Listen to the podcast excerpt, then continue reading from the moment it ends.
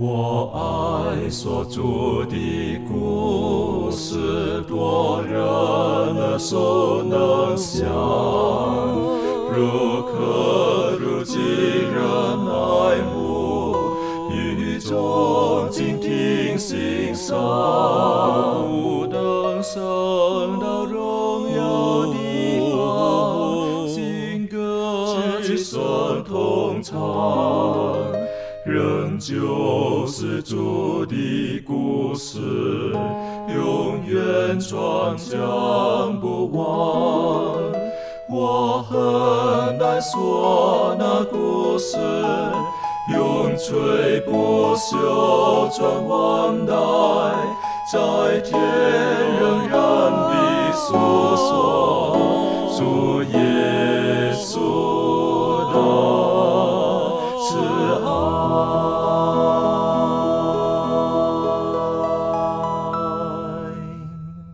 欢迎来到安息日学，跟我们一起领受来自天上的福气。感谢主，今天是我们这一季度的第十二课的学习。我们这一季的大题目就是《生命记》与当中的现代真理，在《生命记》当中如何我们可以引用到我们今天的生活。那还记得我们上一次学习是在旧约五经、摩西五经之外的其他经卷当中呢，引用到了《生命记》。我们也晓得有的先知他们引用到了《生命记》。那今天呢，我们一起来看看在新约圣经的新约这一部分，跟旧约的关系如何，特别是跟《生命记》的关系到底如何。在进入今天学习的时候，我们恳求圣灵亲自帮助我们。我们一起低头，我们请周宇为我们做开始的祷告。我们在天上的父，感谢你，感谢你能与我们同在。你借着这呃安息日的时间，让我们一同来研究你的话语。嗯、你也借着今天的学课，让我们对这个《生命记》有一个再一次的学习和了解。求你能保守我们，呃，让我们每个人都有一颗谦卑的心，降服在你的面前。今天，让我们每一个侍奉在你面前的基督徒，都能愿意抓住那个应许，呃，与你重新建立关系，让我们每天都能回转来到你的面前。求主耶稣能看顾，借着今天的学习，让我们也能看到更多的真理和教训。求主与我们同在，祷告奉耶稣名求，阿门。阿门。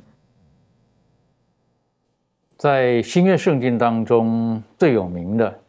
呃，应当就是耶稣基督他复活之后，然后再往以马五斯的路上，那两个门徒他们不明白为什么在耶路撒冷会发生这个事情，然后耶稣的基督呢亲自向他们解释，在路加福音的记录当中的说到，耶稣呢就从摩西还有众先知的书当中，反正指的关于自己的事情呢，向他们解明了。等于说，当我们基督徒在看圣经的时候，新旧约是完全分不开的。当我们看见新约当中耶稣基督来到的时候呢，再再就是验证旧约当中所说的事情。所以说，因此如果没有旧约的基础的话呢，我们不明白耶稣基督在新约当中一切的事情，甚至包括到世界的末了。所以，当我们从创世纪到启示录当中，我们觉得这个不是人所能写的一本书，而这是上帝的圣灵贯穿其中。那今天呢，我们就用一些时间，我们来看一看呢新约当中，哈、有哪些地方跟生命记有密切的关系。在我脑海里面立刻想到了，就是当耶稣基督他要出来工作的时候，在马太福音当中的说到了，呃，耶稣基督他受到圣灵带领，啊，他受洗之后呢，受到圣灵带领，然后他到了旷野，然后呢，在那里禁食四十天之后，仇敌魔鬼就来了。然后呢，他就跟耶稣基督有一个对话，或者我们称为叫做耶稣基督他碰到了试探。那呃，耶稣基督回答，呃，无论是假装的这个假扮的天使，还有魔鬼所说的话呢，啊、都是非常有力的。而我们晓得，大概都是从生命里出来的。这一段的学习复习是很重要的。我们请攀登带我们一起来学习。好，呃，刚刚主持人也说也也讲到了，就是说耶稣他在受洗之后呢，在传道之前呢，呃，圣灵他进入到旷野当中，在那里他他受了四十天的这个禁食，之后呢，这个撒旦就过来试探他，呃，一共试探了三次。当然，这个呃，在这个四部福音书当中，有些地方也记载了，应该是受探试探了三次。可能这四十天当中，可能也有其他地方受到了试探了，但是至少记载下来的话只有三次了。那这三次其实它在这个救恩的这个含义上面是很重要的。为什么这么说呢？我们很多时候我们会说这个，呃，就是耶稣他身为人的时候，他已经忍受了我们所有的试探，所以我们现今所受的试探他都懂。他才能够替我们做中保，但是很多人会讲了，说那我今天我抽烟，耶稣怎么可能他知道抽烟的痛苦吧？我戒烟的痛苦，他应该不清楚吧？很多人会用这样的说法，或者说我们现在的罪是曾经没有的，那可能耶稣他无法担当我的罪，有这样的一种说法。但事实上，在约翰一书的二章十六节，圣经说，因为凡世界上的事，就像肉体的情欲、眼目的情欲，并今生的骄傲，都不是从父来的，那是从世界来的。也就是说，归根究底，所有的试探它可以分为三大类。就是是就是这个肉体的情欲、眼目的情欲，并今生的骄傲，而这三大类的这个试探呢，耶稣在旷野当中全部经历了，所以我们可以说，耶稣他胜过了世上所有的试探。所以你跟我的你跟我的这个这个试探的这种这种罪性的这种这种这种欲望呢，耶稣都曾经经历过。既然他经历过，他才可以更好的做我们的中保，是这样的一个情况。然后呢，当我们来我们当我们看到这个整个试探的过程的时候，我们会发现说，这个第一个试探，我们来看我们我们的这个顺序是按照马太福音的顺序啊，这个路加福音的顺序可能不太一样。我们来看一下马太福音当中第一个试探，第一个试探在这个第三节，呃，这个圣经说，那试探人的人进前来，就在对他说，你若是上帝的儿子，可以吩咐这些石头变成食物。这个是第一个试探，呃，应该是魔鬼了。他过来趁耶稣饿的时候呢，禁食四十昼夜之后，他过来试探耶稣。呃，我可以说，正正常人应该是应该是很难顶顶得住这种诱惑的，因为这几乎是，呃，在跟我们整个肉体的这个欲望在做一个很激烈的一个抗争。我们看到说耶稣的回答非常的简单，耶稣的回答其实他引用的是《生命记》的八章三节。我们来直接看一下《生命记》的八章三节吧。《生命记》八章三节说：“他苦练你，任你饥饿，将你和你列祖所不认识的马拿赐给你吃。”使你知道，人活着不是单靠食物，乃是靠耶和华口里所出的一切话。所以，这个是耶稣的回答，只是用了一句经文，但是这句经文的力量却是莫大的。这句经文本身告诉我们说，人活着不是单靠食物，就是他不是不靠食物，也不是只靠食物，他需要食物。但是呢，除了食物之外，食物只是满足他肉体的需要而已，他还需要满足他属灵的需要。这个是人两方面的需要。所以，耶稣告诉我们说，这个。他是在强调说，人不仅仅只能只看自己肉体的需要了，因为撒旦是在试探他肉体的需要嘛。他说的是，我属灵方面也有需要，就是上帝的话语。而他现在就是用上帝的话语去反击撒旦。所以我们会发现说，很多时候我们讲说，这个耶稣的这个境界很高啊，他在用这个圣经的话去去这个对抗试探。但他其实不仅仅只是用圣经的话而已，他是在倚靠圣经的话，这个含含义是不一样的。因为很多时候我们背经文，可能我们只是把这个经文背下来而已。我们没有真正的去懂得去用它，而耶稣在这边，他真的就是在教我们怎么去用圣经的话语。他其实不仅仅是在打撒旦，在攻击撒旦而已，他也在攻击自己肉体的欲望，这是很了不起的一个过程。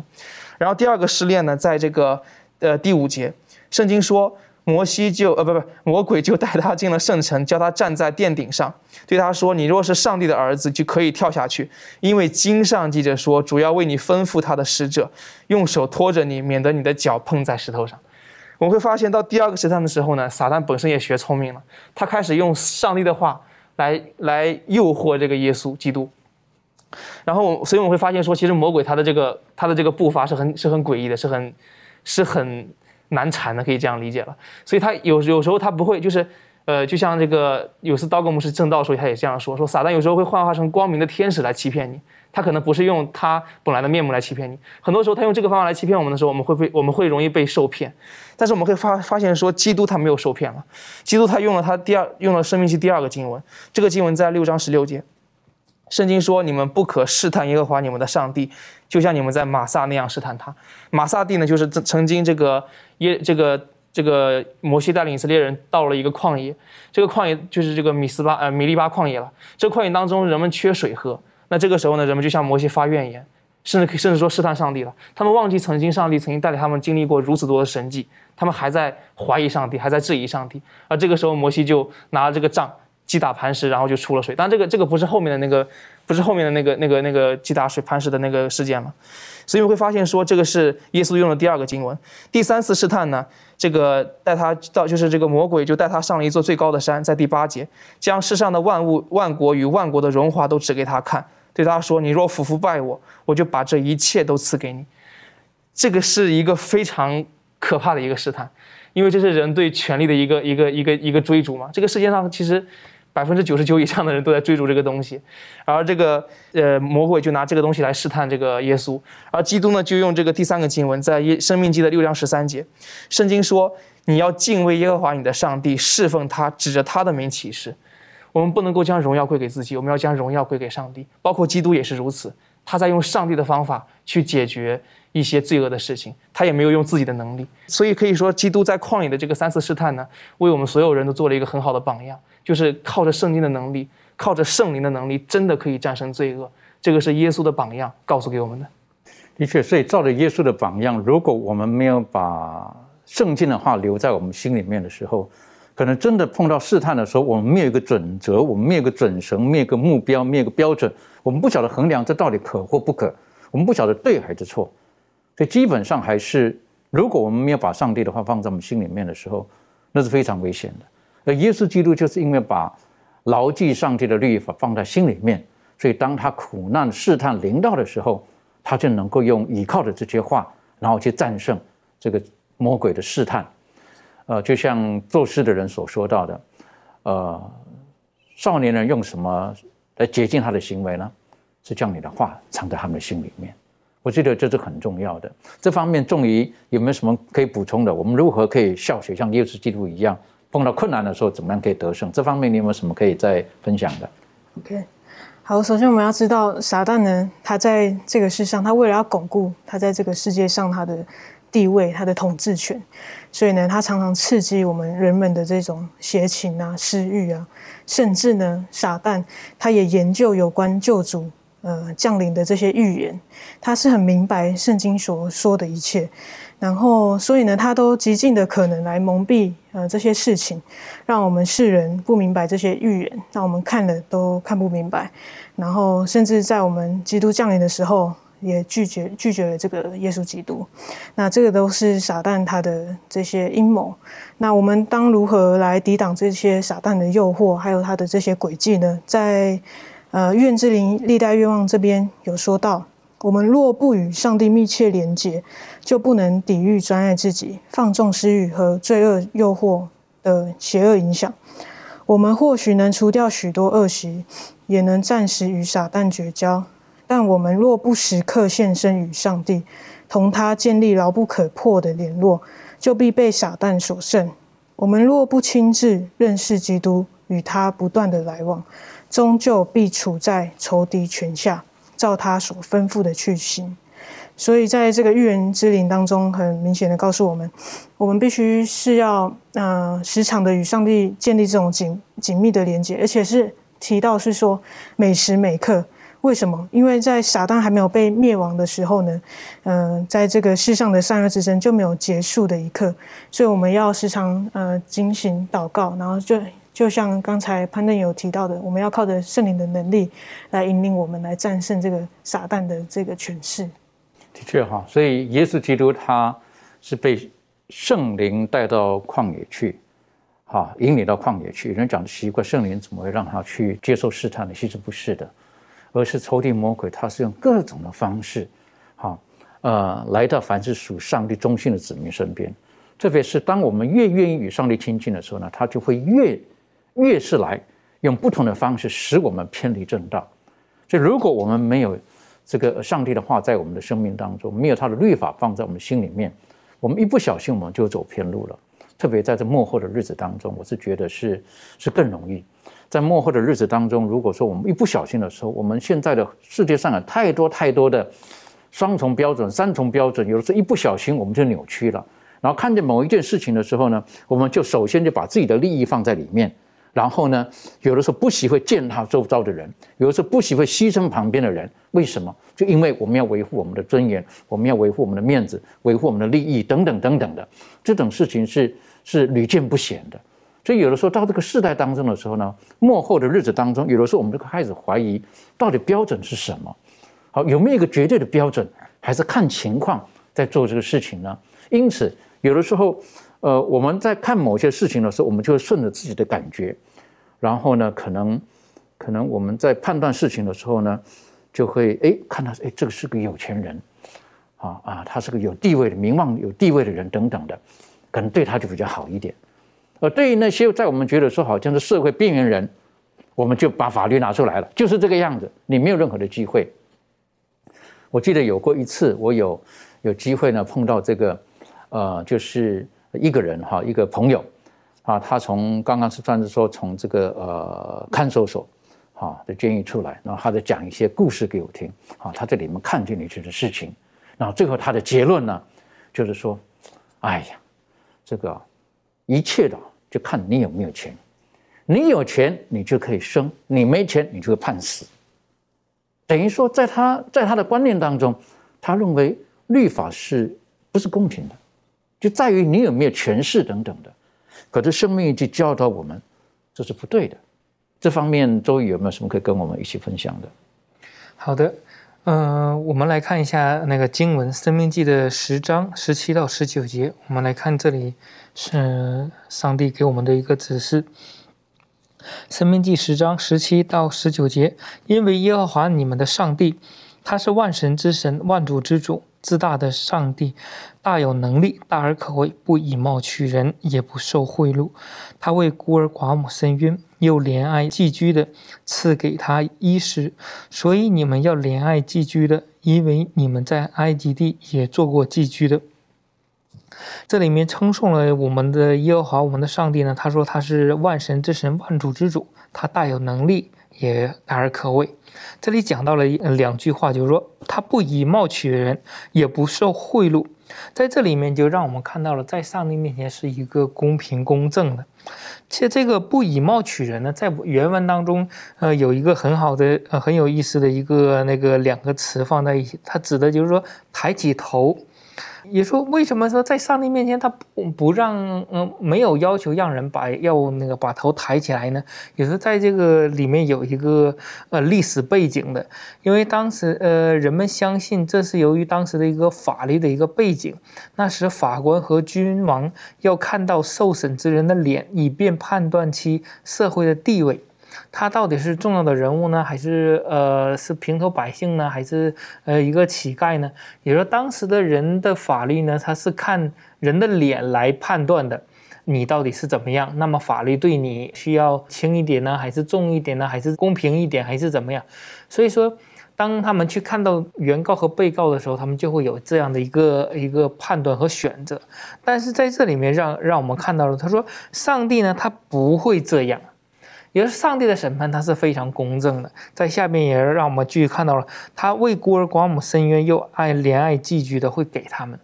就像之前我们提到的，以色列人出埃及之后，他们的衣服是没有穿破的，鞋子也没有破过的。所以说，让我们看到上帝他会照顾他的百姓。嗯，不论你是多么贫穷的寄居的还是怎么样，并且他也告诉你，以色列人，当你们进到迦南地以后呢，那你们地里面也会有这样的人。孤儿寡母的，或者寄居的，或者你也要怜爱他们，因为曾经你们也做过寄居的，上帝也是照顾你们，你们也要去照顾他们。所以说在此呢，上帝要告诉我们，就是说他的百姓要学习上帝的这个品格，上帝就是不偏待人，公平公正的。那么我们也是一样，而且十条诫命，耶稣归纳成两条，一个是爱神爱人。你说爱人到什么程度呢？就是说爱人如己。你要爱他的时候，就像爱自己一样。在这里面，上帝对我们的一个教导呢，就是说，让我们去看待与人接触的时候，去呃与身边的人去生活在一起的时候，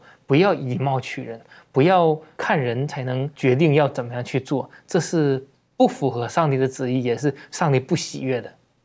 的确哈，当我们特别在看这刚才的这个经文的时候，第十七节的时候，是不是他是万神之神，万子之主？至大的神大有能力，大而可畏，啊，不以貌取人，也不受贿赂。我就想到，在今天的世界当中，有的时候，当我们看待这种有权有势的人的时候，我们可能想要巴结他们，我们想要靠近他们。为什么？因为我们可能可以得到一些的好处。而在这个时候，刚才这个呃周宇带我们特别学习的时候，就是在审判的时候，好，他说：“哎，哇，这是有钱人，好，那可能他的问题就会少一点。那穷人，那好，就担罪就。”担待的多一点好了，有的时候这个经文对我们来讲是个很大的提醒哈，特别你带我们一起学习的，就是不以貌取人的意思，就是说不要抬起头来，哈，等于说蒙着头不知道这是谁，审判就是一样的。当你看见的时候，可能就有人情在里面，就有感情在里面。所以讲这是很难的。可是特别告诉我们，这是我们最大的安慰。为什么？因为神不会因为看到我们是流离的，我们是为奴的，因此不拯救我们，因此没有拉拔我们。在这边提到他是万主之主、万神之神，他大有能力，他可以做一切的事情。所以因此他的判断是公正的，也提醒我们今天也是一样的。我本身有过一个小经验。有一段时间，在一段的训练过程当中，那个时候是比较多的体力要操作，可是，在那个时候，就因为工作的分配啊，我就比较，呃，就你要说运气好吗？其实我也不觉得运气好，就在工作分配呢，我就比较少晒一点太阳，在那个时候比较多在室内工作。可是呢，当聚集的时候，全部人还一百多人还叫聚集的时候呢，那你晓得，当大家平常都是在日头下面，而你是比较少在日头下面的时候，你在团体当中你就比较突出，为什么？应该就比较白一点，好。那后来我记得就因为这样子呢，哎呀，我我也吃过不少苦头，啊。那若干时间之后呢，有一次我就问这一位，因为后来大家比较熟了，我就问这位带我们的这个小队长，我说为什么以前哈你动不动你就要叫我，然后你就是好像我感觉好像给我找麻烦那样子啊？他说当时我觉得很看不顺眼你，啊，是看不顺眼。我说为什么？因为一看你就特别白，我就很讨厌一个很白的人，啊，那我觉得我白或者我黑，我我我是被分配到不晒太阳的地方，这个不是我的选择嘛，是不是？可是有的时候我们会有我们的情绪，有我们的感受，我们的判断一些事情，然后我们的喜好等等就这样呈现出来的。实际上这不是圣经的教导，在旧约当中已经提醒以色列人不可以这么做，而在新约的声音当中多次提醒我们。不要这个样子，耶稣没有这个样子，使徒们也提醒我们不可以这个样子。这方面是不是可以请庭轩带我们一起来学习？好，那我们可以来从几个经文里面来看这个，特别是在《生命记》的第十章十七节里面有提到不以貌取人这个内容。那第一个经文呢，是在《使徒行传》十章三十四节，圣经就说。彼得就开口说：“我真看出上帝是不偏待人。”然后另外一处经文呢，是在罗马书罗马书的第二章第十一节。罗马书第二章第十一节，圣经说：“因为上帝不偏待人。”然后在第十一节前头呢，我们从第九节这边开始看起，圣经说。将患难困苦加给一切作恶的人，先是犹太人，后是希利尼人；却将荣耀、尊贵、平安加给一切行善的人，先是犹太人，后是希利尼人。所以第十一节圣经说：“因为上帝不偏待人。”然后在一处经文呢，是在以佛所书第六章第九节。以佛所书第六章第九节，圣经说。你们做主人的待仆人也是一理，不要威吓他们，因为知道他们和你们同有一位主在天上，他并不偏待人。好，所以呢，从这几处经文里面，我们可以知道，虽然所针对的一些情况都是不相同的，有的就像是在以佛所书这里，保罗就提醒这些主人在对待奴隶的态度上，也要格外的小心，他们都是同有一位主在天上。上帝是并不偏待人，而在罗马书当中，刚才我们所阅读的经文里面，保罗也提到，就是救赎还有定罪的事情呢。其实犹太人和外邦人两者都是呃没有区别的。所以回到这个生命记里面，我们就可以看到说，上帝呢是这一位万神之神、万主之主、至大的上帝，而且大有能力、大而可畏的上帝都没有这样子偏待人，那我们岂可以偏待人呢？所以，我想在这边罗马书保罗对这个真理的应用，其实也让我们看见这个耶稣基督在他的生活当中，甚至福音的启示里面都提起，不管我们的地位如何，在基督耶稣里，他所给予每个人救赎的恩典都是一样的。然后，就像这个日头照好人也照歹人，呃，是一样的道理。所以，我们其实都是处在同一个层面上，我们是都是堕落的人，而我们也接受同样的福气。的确很重要的哈，所以耶稣基督他在十字架上他的牺牲是为全人类，啊，不是为哪一群特别好的人，啊，而是为全人类，无论什么人，无论肤色，无论语言，无论文化等等的，他的救恩是临到每一个人的。当我们看见这一点，我们也蒙受他的救恩的时候，我们不能占为己有。我们要晓得，在我们周遭很多人都跟我们一样需要，就诚如耶和华上帝透过摩西提醒他们：别忘了，你们曾经也是寄居的，你们曾经也是为奴的。可是我如何的善待你们，我如何的拯救你们出来？所以我想请问一下众爷哈，在这个世代当中，呃，有的时候不小心哈，我们就会先入为主，或者是有的时候我们也会用一些我们的呃现有社会的一个普遍的一个价值观，然后判断了很多的事情。那我们跟随耶稣基督了，我们应该如何避免啊这种的错误在我们生命当中或在在这个呃天国的道路当中如何会重复发生？简单来讲，就是我们不会。用一些外表或什么外貌来去判断一切所有的事情，这方面你有什么经验可以分享的？OK，提到这个以貌取人呢，就想到一个在圣经当中一个经典的故事，在沙漠耳记上的第十六章。这个故事记载在第十六章的六节到十三节。呃，这里故事提到什么？就是沙姆他要准备高丽大卫为王。那我们看到当时他去找大卫的时候，他来到大卫的父亲面前耶西，然后耶西得知哦，这沙姆要来，呃，高丽兴王，那我就请我的儿子出来排排站，请他七个儿子在沙姆面前，然后一一的这样排队，然后沙姆你你来看是哪一个儿子，他你要高丽他这样子，然后沙姆就一个一个看，嗯。上帝的声音就从天降下来，告诉他不是这一位。然后第二个不是这一位，一直到第七个不是这一位。到底是谁？然后这这几个儿子当中，每个呃身材都很好，然后也都很强壮。然后这时候沙姆就觉得说，就直接跟耶西说：“你是不是还有一个儿子？是不是你没有请他出来？因为上帝跟我说，他要拣选的人不在这个当中。”然后耶西才说。他当当时他的心里是想法是说，他不会叫大卫出来，是因为他觉得他的外貌还有他的看起来的样子不像是一个要成为国王的一个人，所以他不会请他排列在这个呃他的兄弟当中，没有请他站在这个沙漠面前。嗯，可是呢，这时候上帝却告诉这个沙漠说：“我要高丽的人还没有在这个当中，请耶西请他过来。”然后这时候耶西才请大卫过来，确实这个才是这个上帝要高丽的国王。那。在今天，我们是不是也是像耶稣一样？我们在看人的时候，我们都是从他的外貌，从他的穿着啊，好像穿的很像缤纷亮丽啊，好像是名牌啊，所以我们就去评断他这个个人的他的能力啊，他工作能力，他的经济能力，甚至是他的地位。那可是呢，在刚刚的故事当中，呃，《沙姆尔记上》的第十六章第七节说到，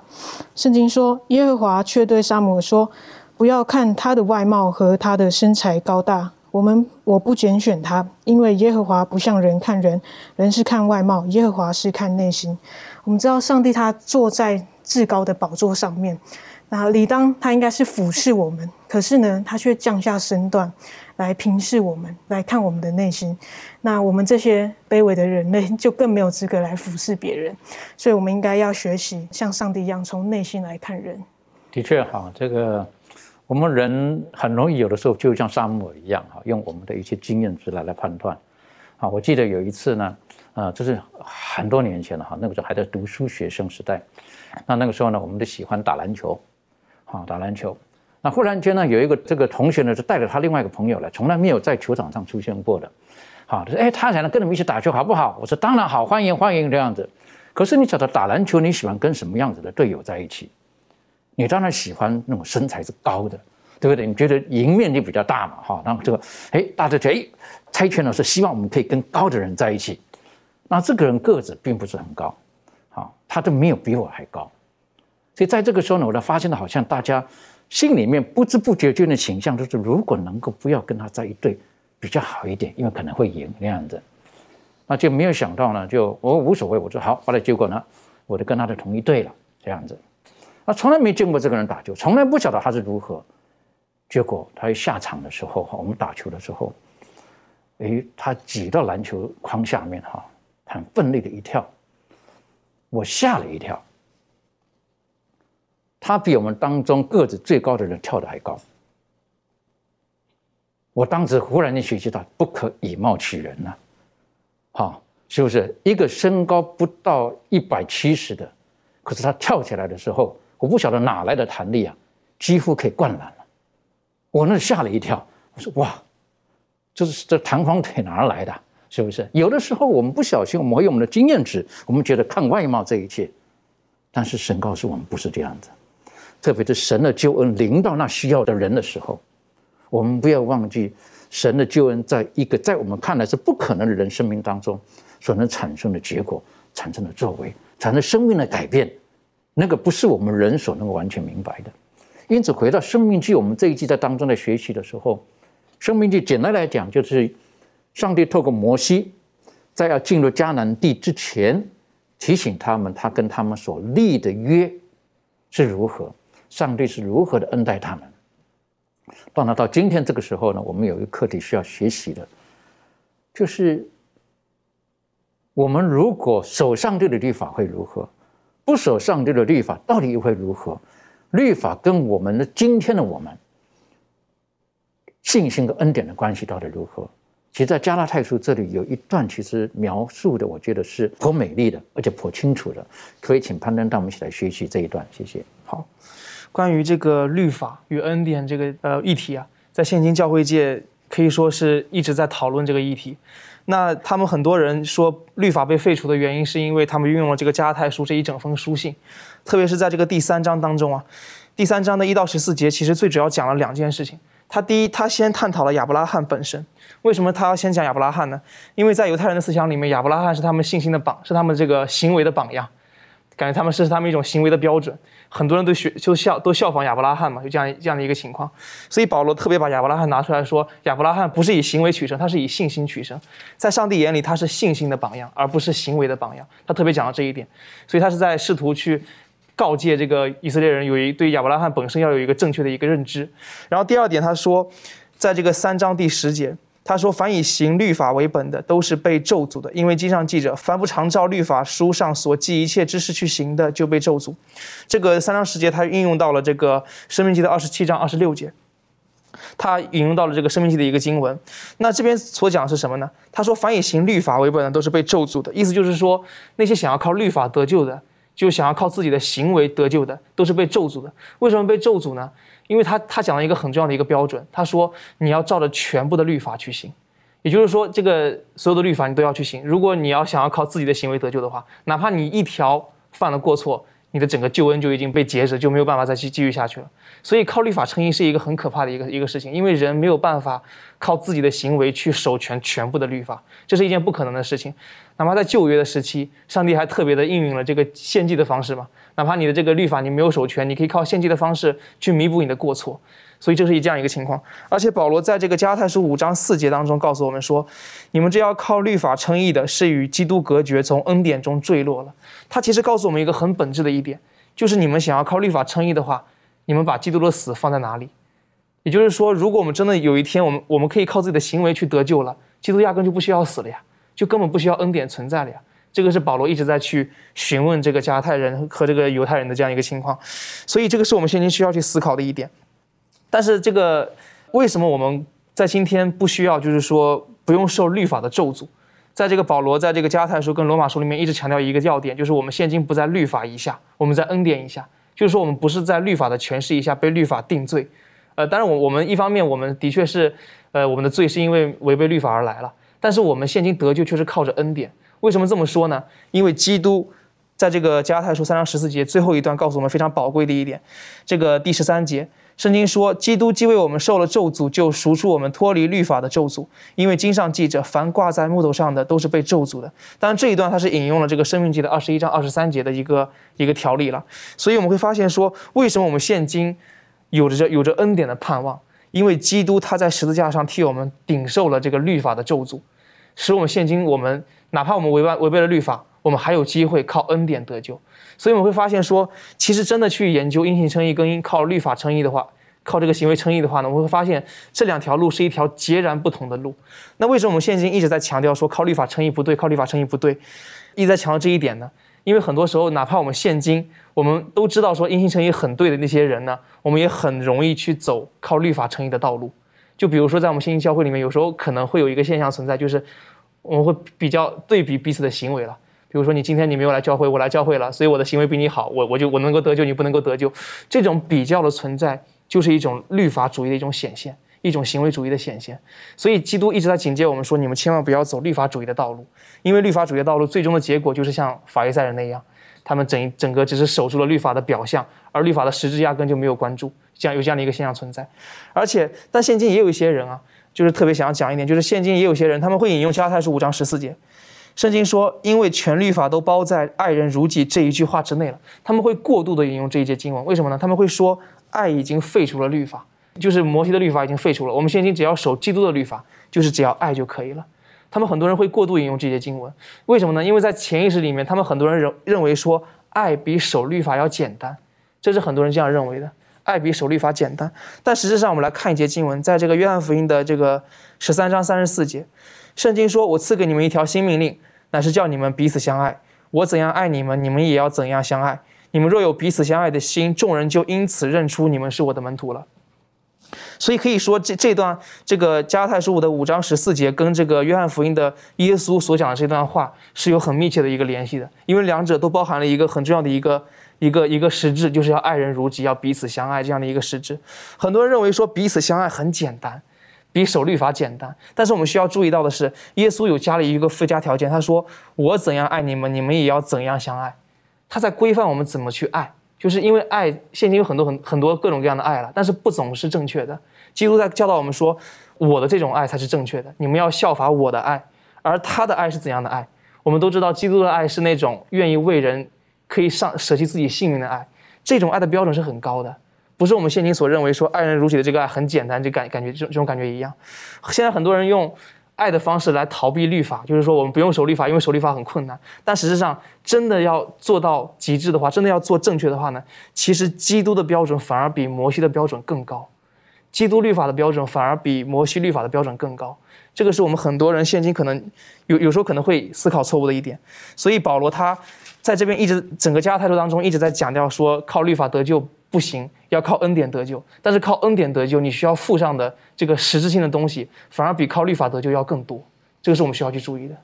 的确，哈，你刚刚就带我们学习的这个律法跟恩典好之间的那种的关系。而如果我们在看《生命记》的第二十七章，这里就告诉我们说，如果你不遵守律法的话呢，你会被咒诅。你会被咒诅的话呢，这咒诅的结果呢，在第二他的二十几章上面提到，他就说，你的结果就是你要被挂在木头上面。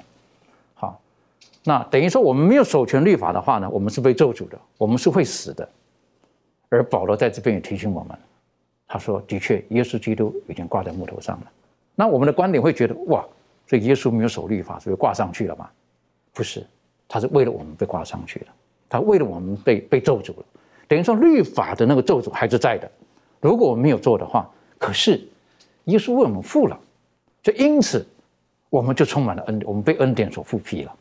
好，这个是一个福音在里面，等于说，当保罗他的论述他的一些我们可以因信称义，在他的恩典当中领受满满的时候，实际上他也是从律法书当中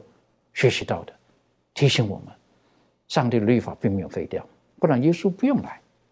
耶稣不必来了，可是他来了，就为了我们来满足这律法上的这个要求，所以这个约不单单是跟在西乃山、在何烈山的以色列人所立的。跟今天我们每一个人都是息息相关的。这方面，庭旭有没有什么可以再分享的？嗯，对，那我是相信说，就是当我们在呃面对一个这样子的一个情况当中，我就想到说，我们的生命里面，呃，时时刻刻，呃，当我们想到基督他为我们所做的这一切，呃，就是因为我们所做的这些错事，然后而去承担这样子的一个。过犯的时候，对我来讲是一个非常极大的一个感恩。就像刚才攀登弟兄里面也有所提到的，就是基督呢，他代替我们，然后成为了这个咒主，然后为我们受死。那呃，我们因此而因为这自己所犯下的这个过错，然后被基督所担当了，使我们的生命能够有所翻转。我觉得这是一个非常。呃，难得可贵的一件事情。然后对我来讲，我的生命也会因此有基督的呃保守跟存在，然后呃有所改变，呃，所以呃如果我因为要呃就是面对基督他承担我过犯的这样子的一个情况，然后去做这些呃改变，然后呃感恩的话呢，对我来讲是一个极大的呃需要，然后也是呃对我的生命里面也是一个极大的祝福，这样子。的确哈，如果说我们知道耶稣基督已经为我们满足了律法的这个要求的时候，我们会充满了感激。然后呢，不代表说我们就不用守律法了。刚才提醒我们的，我们就会把耶稣基督的品格放在我们生命当中，那我们会照着耶稣基督所行的去行。然后呢，也简单来讲，就是说，像耶稣基督所说的，像我爱你们一样。爱你们，一直到愿意走到十字架上面，我是觉得这是一个非常宝贵的信息。那如果我们再回头再看这个生命记的时候呢，我们就发现到，呃，上帝透过摩西一直在提醒他们，很多事你们不可以做，很多事你们做的时候你们会受到咒诅，等等等等等等的。然后呢，再一次的在生命记当中呢，提醒他们在在河烈山、在西乃山等等当中所经验的一些的事情。然后在这个地方，其实。在新约当中呢，有不少人就引用到当时耶和华上帝透过摩西来对百姓说话的，就是有一位先知，将来有一位先知，他将来会像我一样等等的，这是很奇妙的一个比喻哈，像你，像他，像我。然后耶和华上帝对摩西所讲的，将来有一位，当然有人讲的可能是以后的约书亚，可是呢，如果我们也明白的话呢，约书亚的名字所以就叫 Joshua，实际上就是在新约的时候呢，跟耶稣是同一个字的。就是将他的百姓从罪恶里救出来的。这方面，周瑜有没有什么带我们更深入的学习？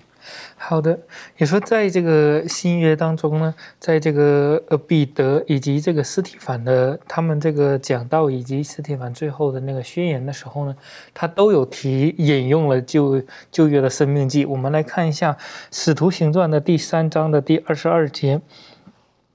这里是呃，这里说到说，摩西曾说，主上帝要从你们兄弟中间给你们兴起一位先知像我，凡他向你们所说的，你们都要听从。然后第十字经论第七章三十七节，这里讲到。那曾对以色列人说：“上帝要从你们弟兄中间给你们兴起一位先知，像我的，就是这位摩西。”也就是他们引用的呢是《生命记》的十八章的呃这里面的内容。我们来看《生命记》十八章的十五到十九节，这里讲到说：“耶和华你的上帝要从你们弟兄当中间兴起。”呃，一位先知向我，你们要听从他，正如你在河烈山大会的日子，呃，求耶和华你上帝一切的话，求你不再叫我听见耶和华我上帝的声音，也不再叫我看见这大火，免得我死亡。呃，耶和华就对我说，他们所说的是，我必在他们弟兄中间，呃，给他们兴起一位先知像你，呃，我要将当说的话传给他，他要将我一切的所吩咐的都传给他们。这里面我们看到，嗯，在新约当当中，有很多人在去呃讲到的时候，或者说在去回忆呃旧约当中以及以色列历史的时候，都会呃呃引用一些他们的话。但是这里面引用这这一句话的时候，让我们看到了，嗯，因为这里面讲到了，就是说兴起一位先知像这个摩西的时候，这个就是预指的耶稣基督。因为在这个呃这里面，让我们可以看到，尤其第十八节，他说，呃，将来呢，上帝要将这个话呢传给这个他，就是传给耶稣，而且这个耶稣要将上帝的一切的吩咐呢，都要传给所有要听见的人。所以说，在这里面，呃，上帝也亲口说的，他说，将来那个先知会像你，而也说，当我们读这个十五到第十九节里头，就讲到了一件事，就是说，这个百姓就不愿意去。看上帝也不愿意看那个火，因为他们很惧怕，甚至他们感觉到摩西与上帝接触久了之后，摩西的脸都是发光的，他们是受不了。所以说，他们希望说什么？上帝，你不要直接跟我们讲话，你要跟摩西讲，然后摩西再跟我们讲，这样我们还能比较舒服一点。嗯，要不然我们真的是要死了，他那种感觉。所以说，这个摩西在上帝和这个以色列人中间作为了一个中间人，给他们带球嘛，然后传那个上帝。的旨意吗？这样的一个身份。这里上帝亲口说，这个耶稣将来会像摩西一样，也是作为上帝和呃人类的之间的一个呃中间者。他希望借着耶稣，可以让我们明白上帝的话，并且呢，也希望无论是斯提凡的劝勉，还是这个彼得的劝勉，希望我们呢听命于这个耶稣所所吩咐的这样。等于说，他们引用这个生命记的时候，所指的就是说，就是这一位耶稣，就是这位耶稣，而这位耶稣呢，就是被你们钉在十字架的这位耶稣。等于说，他们在期待着摩西所提到将来有一位的时候，像摩西的，将他的百姓从埃及地领出来的这一位，没有想到，原来所指的就是耶稣。所以，为他请问到众议，当我们在看圣经的时候，其实耶稣应当一直摆在圣经当中一个最正确的地位。如果把圣经当成只是一个道德书，当成只是一个智慧书，那就可惜了。这方面你有什么可以分享的？OK，那从刚才以上经文，我们已经很明白知道，摩西他的确是基督的预表。那在过去呢，上帝他在带领这个领摩西要带领以色列人。要进到迦南地之前，他认为摩西应当要先进行这个困难，而且是这种很艰难的这种训练。那在今天，耶稣基督他要带领我们到天上的这个迦南地，他担任做这个领袖呢，本固然是不用受世人的教导，但是耶稣基督他却还是受苦难得以完全，而且在圣经上也说到，他自己既然被试探而受苦，就能搭救被试探的人。所以呢，我们可以看到耶稣，他不仅像摩西一样，甚至是超越他，因为只有耶稣，他才能让我们有生命，呃，让我们的生命有翻转的机会，而且也只有他，才能让我们脱离这个罪恶的世界。那在整本圣经当中，我们从无论是从旧约一直到新约当中，从他的到来、他的死亡，一直到他的复活，还有他的复临，这些预言还有这些应验呢，我们可以看到完完全全都是指向着耶稣基督。所以今天，当我们透过呃不断的圣经的研究，我们就可以发现，唯有耶稣，他才是我们生命的泉源，而且这个生命之水是要赐给每一个干渴之人的属灵生命。的确哈，所以如果我们从看创世纪的时候看到耶稣，看出埃及记的时候看到耶稣，看在看这个呃民数记的时候、立位记的时候、生命记的时候，在新约的时候，在诗篇的时候，在智慧书的时候，一直到新约，以至于到启示录。每一种书卷当中，其实我们都应该把耶稣基督放在其中，我们才可以得到最多的祝福。在新约当中的呃希伯来书，当然有人争议说这到底作者是谁？今天我们不是讨论这个。而希伯来书当中呢，其实也有一些，它是引用的，是跟这个生命记有关系的，而且也是提醒今天我们应当如何正确的对待弟兄的。可不可以请攀登到我们一起学习？好，我们来一起看一下。我们一起来读一下，在这个希伯来书十章二十八到三十一节，圣经说：“人干犯摩西的律法，凭两三个见证人尚且不得连续而死，何况人践踏上帝的儿子，将那使他成圣之约的血当作平常，又亵慢施恩的圣灵。你们想，他要受的刑罚该怎样加重呢？因为我们知道，谁说深渊在我，我必报应；又说主要审判他的百姓，落在永生上帝的手里，真是可怕的。”刚刚我们看到了这个希伯来书十章这段经文，当然这段经文当中它有一个对比了。他前面讲到说人干犯摩西的律法，呃，哪怕有一些见证人他们见证了，但是仍然不得连续。更何况他有一个对比，对比到说如果一个人他明明知道上帝的恩典，他却把上帝这个儿子的血当做平常，甚至还把这个上帝成圣之约这个伟大的这个圣约看作平常，甚至还把这个还亵慢上帝的圣灵。就是你明明知道这些东西，你却仍然去干犯，那这个人的刑罚是非常非常重的。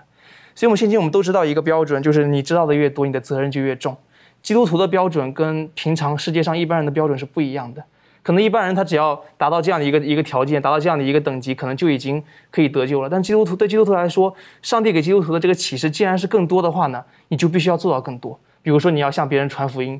这个是我们基督徒特有的一个使命。如果我们做不到的话呢？可能我们也会承受上帝的愤怒，而且这样的一个愤怒，这样的一个审判，将是之前的这个审判当中，就是跟之前的审判是完全不一样的。为什么呢？因为我们来看，特别是第三位天使的信息，在这个启示录十四章九节当中告诉我们说，又有第三位天使接着他们大声说：“若有人拜兽和兽像，在额上或在手上受了印记，这人也必喝上帝大怒的酒。此酒真在上帝愤怒的杯中，纯一不杂。他要在圣天使和羔羊面前，在火与硫磺之中受痛苦。”这其实是有一个对比。我们知道说，在旧约当中，上帝曾经做过很多次的审判，啊，这个在这个旧约当中有对索多玛和俄摩拉的审判，有很多次的审判在。但是我们要知道的是，这个跟启示录当中在最后的审判是不一样的。为什么呢？因为上帝之前的审判它是有怜悯在里面的，他会先给你一个时期，然后之后他才会降下这个刑罚在里面。但到最后的时候呢，启示录当中告诉我们，上帝最终的审判是没有一丝一毫的容忍在里面的，因为恩典之门那个时候已经关闭了，你已经做了一个错误的选择，你就必须要为此受上刑罚。所以在这个七灾当中，也向我们揭示了一点点，在这个启示录十五章一节关于七灾的一个启示。我又看见在天上有异象，大而且奇，就是七位天使掌管末了的七灾，因为上帝的大怒在这七灾中发尽了。我们很难想象说上帝的愤怒会在这七个灾难当中发尽是怎样的一个情况，有时候很难想象了。当然，我们相信说这七灾对应的是那些只有那些不能得救的那些人，就是那些抛弃上帝的那些人，他们才会呃受这七灾。所以我们可以想象说，当我们最后啊，我们这些人。我们明明知道这么多的真理，却在最后的时刻 选择了一个错误的一个道路的话，我们所要面临的上帝是一个没有容忍的、一个没有怜悯的、一位只有怒气的一个上帝。很难想象这样的一个上帝会有多么的，他的刑罚会多么的严重。的确哈，所以在这边提醒我们哈，这个希伯来书的作者告诉我们说，当你践踏上帝律法的时候，你会受到何等的惩罚？何况你是践踏了神的儿子，他的救赎等等的。又提到了，等于说我们亵渎了圣灵，或者我们拒绝了圣灵的感动，那那个灭亡是何等的大！我想这个审判不是上帝说看不顺眼你，然后要对付你，是我们自己人生选择错了。但是好消息是，我是觉得在生命记当中的第三十二章那个地方有告诉我们，神他说我会为你伸冤。如果你是选择对的，可是被周遭的环境所掩盖了，好，所所遮蔽了，但是我都看见的。我会知道的，好，我是觉得对我们来讲，这是一个很大的一个福音，好，很大的好消息。这方面，庭轩有没有什么可以再多帮我们分享的？嗯，对，呃，就呃，接续刚才攀登弟兄他所提到的，就是虽然呢，在这个因为这群百姓因为背道而不忠，然后呃接受上帝的这个审判的内容，但是。来到了这个第三十六节的时候，我们可以看见神他的连续在里面呢。这边就提到说，在生命记的第三十二章三十六节，圣经说：“耶和华见他百姓毫无能力，无论困住的、自由的都没有剩下，就必为他们伸冤，为他的仆人后悔。”那我们再看一处经文，呃，是在这个罗马书的第八章第一节，圣经说。如今那些在基督耶稣里的就不定罪了，所以我们可以看见，就是在这个整个审判里面，我们唯一的希望是什么呢？就是在基督耶稣里。那耶稣基督他所赐给我们的救赎呢，让我们能够呃，就是呃愿意顺服在这个呃基督的里头的时候呢，我们得到的这个救赎呢，就是是非常有盼望的，而这也是我们唯唯一的一个希望，这样子。的确哈，所以当我们看见这个这个经文的时候呢，呃，我们都知道是我们是有盼望的。而罗马书也告诉我们，是不是在基督里的你就不会被定罪？然而呢，它下面我比较喜欢这个雅各青年版的英文当中有提醒我们，好，这个就是那些靠着圣灵而行事的，而不是靠肉体而行事的人，他若在基督里面，他就不被不被定罪了。为什么？因为耶稣基督已经为我们付上了这一切的代价。我们刚才之前的学习也知道。耶稣基督他为我们而被挂在木头上了。那今天我们可以从新约当中，我们可以学习到小的新约当中很多的作者，包括耶稣基督本身，他都很多时候都会带领我们重新回到生命记当中去做更深刻的学习。那今天我们时间还剩下一点，我想请问一下周宇，像今天的学习当中，你可以帮我们做一个小小的总结。好的。你说我们刚刚有读经文以及大家的分享，让我们看到新约当中很多的作者，他们都呃引用到旧约，呃也由此可见呢，他这些作者呢从来都没有对旧约的经卷的真实性以及权威性提出过任何的质疑。这一点呢，就是与现代的许多的圣经的研究的学者呢是大不相同的。也说由此可见，呃，既然那些新约的作者他们是对旧约是没有怀疑的，这一点也让。我们从中也能学习到，那么旧约的圣经也是值得学习的。第二点呢，也说他们之所以会引用旧约呢，是因为他们所要讲的观点呢是。有旧约的一个支持的，另外一个呢，就是说旧约，呃，尤其是这个他们引用的是《生命记》，说明在这里面所讲的内容呢也是非常重要的，以致让他们有有根有据的引引用过来，并且也分享出其他的层面的信息，让我们可以知道。所以说在这里面，让我们看到了，呃，《生命记》是非常重要的一卷书，让我们可以从中得到更多的教训。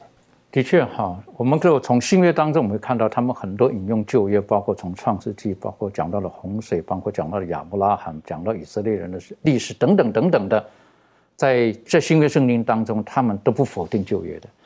所以在今天，当我们在研究圣经的时候，有的时候我们要很小心。有的人讲着啊，旧约其实以前都弄得过去了，好，他们特别想要抹灭掉旧约当中很多的律法那一块，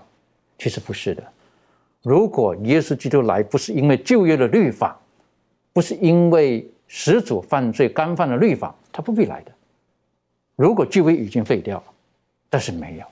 一直到今天，我们晓得整本圣经告诉我们，圣经的作者就是神，他贯穿整个圣经。而我们今天学习到的，我觉得最宝贝的就是，啊，整本圣经告诉我们，耶稣基督他要来救我们，他创造了我们，他也愿意救赎我们，他的恩典会临到我们每一个人身上。今天。若是我们受了委屈，也给我们美好的应许，他会为我们伸冤。愿神帮助我们，我们一起低头做祷告。父上帝帮助我们在今天的学习当中，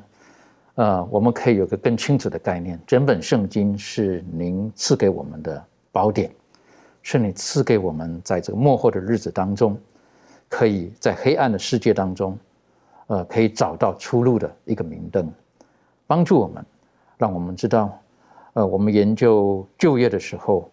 呃，不单单是看到您在律法当中在在的希望跟人建立的关系，更重要的是从你的律法当中看到你的本质，看到你的本性，因为你希望我们可以在你的律法当中得到祝福，可以得到最美好的祝福，帮助我们，让我们在这幕后的日子当中，我们相信您在书上所写的一切都是对我们有益处的。让我们能够学习耶稣，面对一切困难的时候，能够引用圣经当中的话语，成为我们的手中的剑，可以抵挡那仇敌的各种的试探、各种的攻击，也让我们知道耶稣基督在十字架上已经为我们成就了一切，以至于当我们仰望的时候，我们就是有盼望的一群，更帮助我们，让我们知道，纵使我们晓得现在审判在开始、在进行的时候。我们在神的面前，因着耶稣基督，我们是有盼望的一群，帮助我们，让我们能够无论在顺境逆境，都能够从主的话语当中得到方向，得到安慰。愿我们能够天天仰望耶稣基督，直到他再来的时候。谢谢主爱我们，祷告着奉靠耶稣基督的名求，阿门。